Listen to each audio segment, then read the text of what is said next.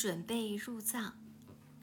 在太虚大师讲经期间，我把自己赴康藏访求秘法的志愿告诉了大师，征询他老人家的意见。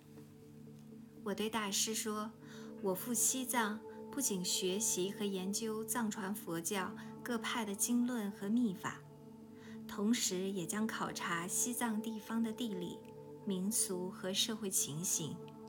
以后将自己的考察结果著成书，为汉地的人民深入了解西藏提供帮助。”如同唐代玄奘法师从印度取经回来以后，撰写了《大唐西域记》，此书成为后人研究印度历史和地理的重要文献。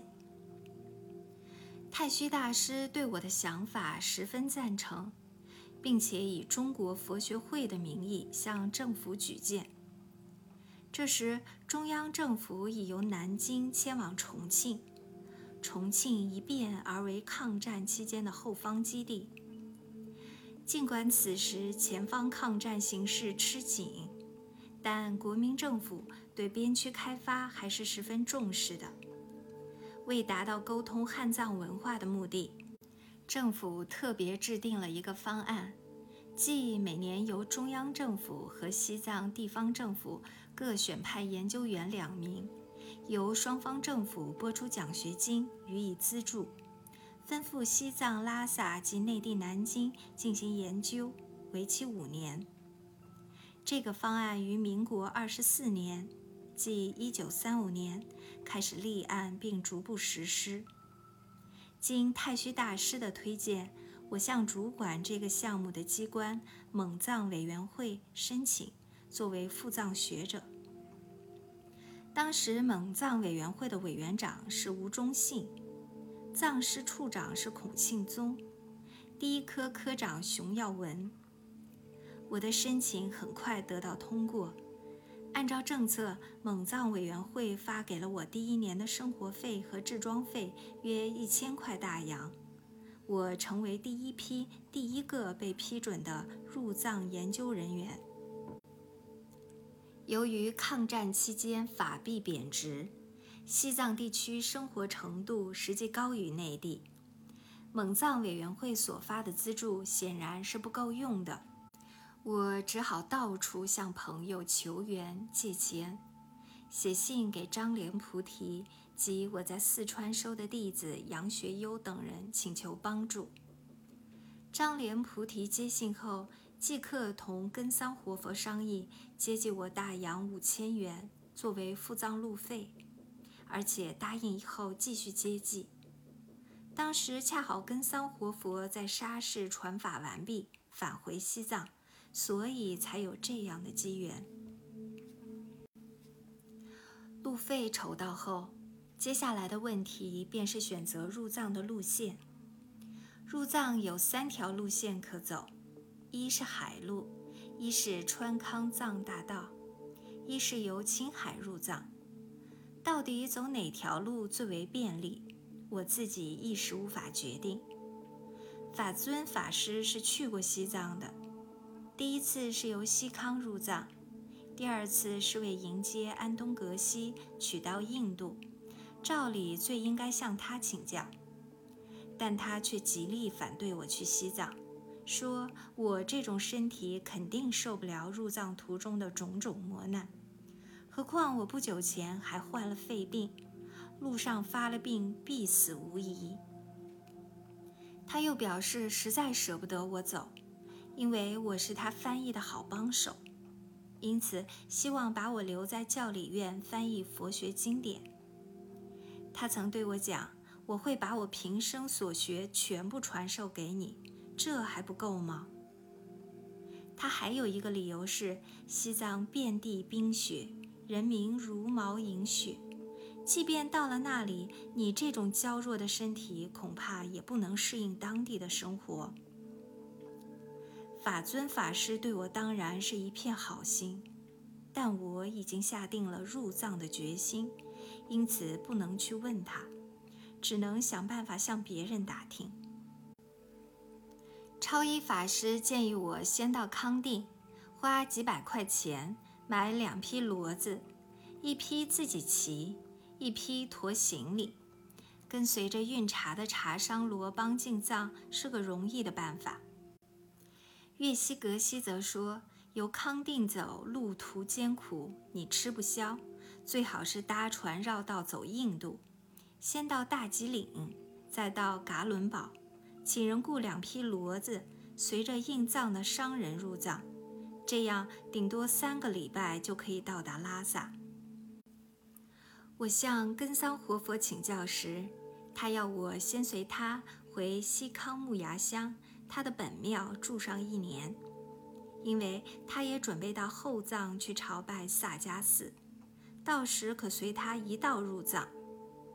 三个人三种意见，各不相同，每个人都有自己的理由，还是不知听谁的才合适。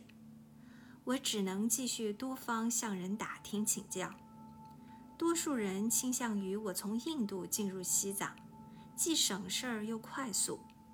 尤其是张莲菩提希望我与他见面畅谈西藏密教，于是我就委托杨学优先生办理出国手续。因为杨先生是重庆银行界有名的会计师，有很多朋友在外交界服务。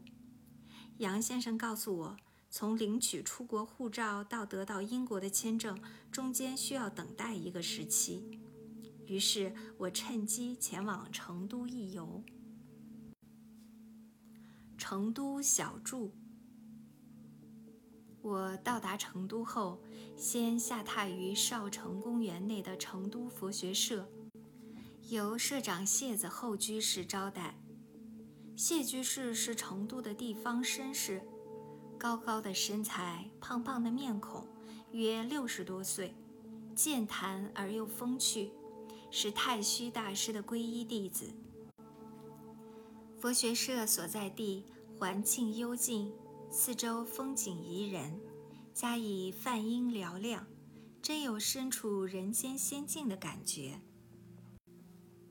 到达成都的第二天，我就去拜访岳西格西和严定法师，他们二位正在成都讲经，住在刘英农先生家中。刘先生原在川军中任旅长，退役后，夫妇二人潜心学佛。我在刘家还结识了张少阳先生，曾跟随多杰格西活佛，是位四川有名的政治家，历任川康军政要职，与刘文辉主席私交极好。刘正要请他去西康就任西康建省委员会秘书长。在刘府，我还见到了一位来自西康的年轻女活佛，特地为她拍了一张照片。在成都的第三天，我就在严定、长观二法师的陪同下，参观了武侯祠、杜甫草堂等名胜之地。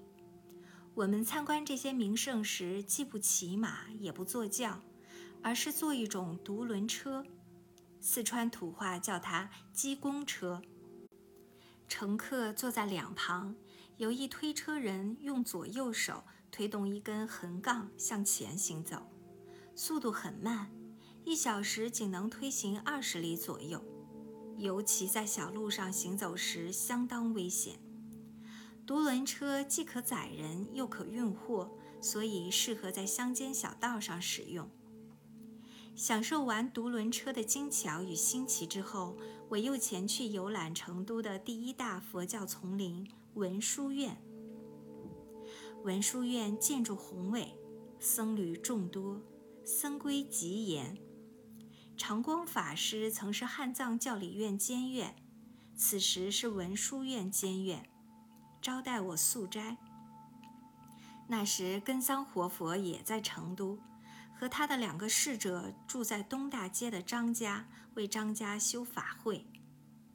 活佛对我说：“张先生是四川省政府的官员，多年没有升迁的机会，所以为他修升迁法。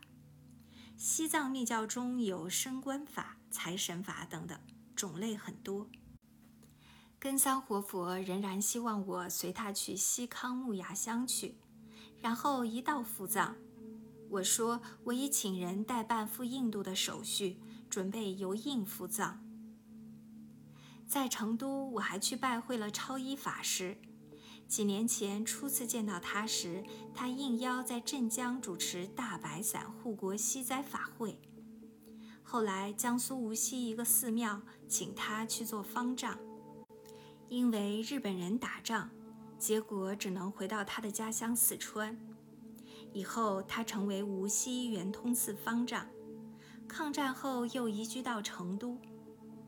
超一法师告诉我说，他原是赴藏学法团的成员之一，因领导学法团的大勇法师在甘孜圆寂，于是决定只身赴藏求法。去时是由西康赴西藏，回来时是取到印度返回，希望我能效法于他。我告诉他，我已决定由印度赴西藏。在成都佛学界还遇见了祥瑞法师，他是扬州人，此时正在修一种法，需要闭关七七四十九天，称之为般舟三昧苦行。这是一种禅宗的法门，修法时二十四小时不睡不坐，站立直至顿悟，时间长达四十九天。房子里只有一个扶手支撑。他听说我要赴西藏访求密法，预祝我一路顺风，早日返乡，弘扬密教，救度众生。